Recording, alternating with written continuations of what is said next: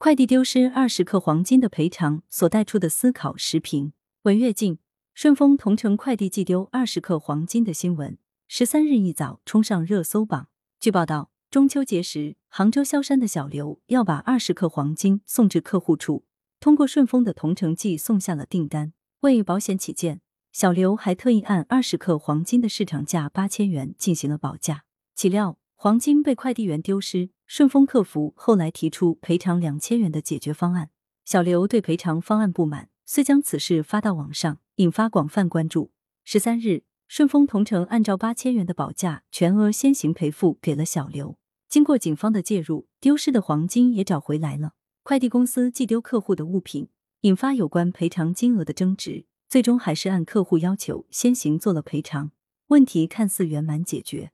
但此事引发的争议和对类似现象的思考并没有完结。在邮政及快递行业与客户发生的寄件遗失纠纷中，大多是客户在寄送前未做投保，由于未按物品实际价值投保，一旦在寄件过程中遗失，承运者往往会以此为借口，只赔偿投递费的几倍。如果丢失的是贵重物品，客户就损失惨重。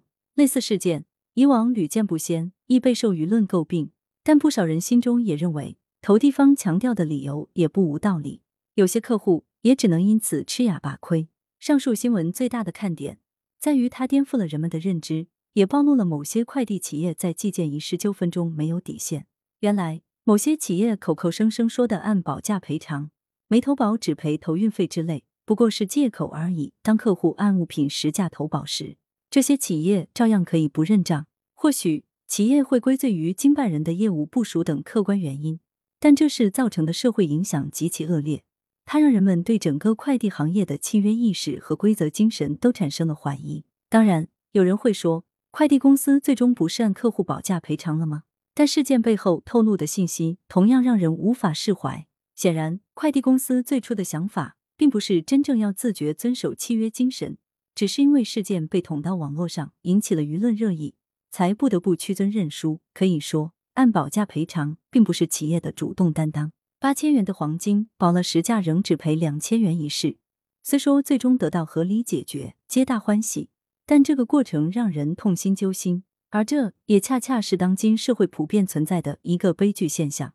消费者在明明占理的情况，走正常渠道申诉，常常得不到解决，非要把类似怪象捅到网上，求救于社会舆论的支持。虽然说这并非不可为。但一来，并不是每个人都能如此操作；二则对社会实在成本太高，由此引起的连锁反应也并非都是正面。它不但对快递企业，对整个社会的信用都是极大伤害。当然，此事的教训也应引起立法和相关监管部门的重视。为什么物品寄送的丢失纠纷不能按正常的契约执行呢？作者是羊城晚报首席评论员，羊城晚报时评投稿邮箱：wbspycwb 点 com。来源：羊城晚报羊城派，责编：付明图，王俊杰。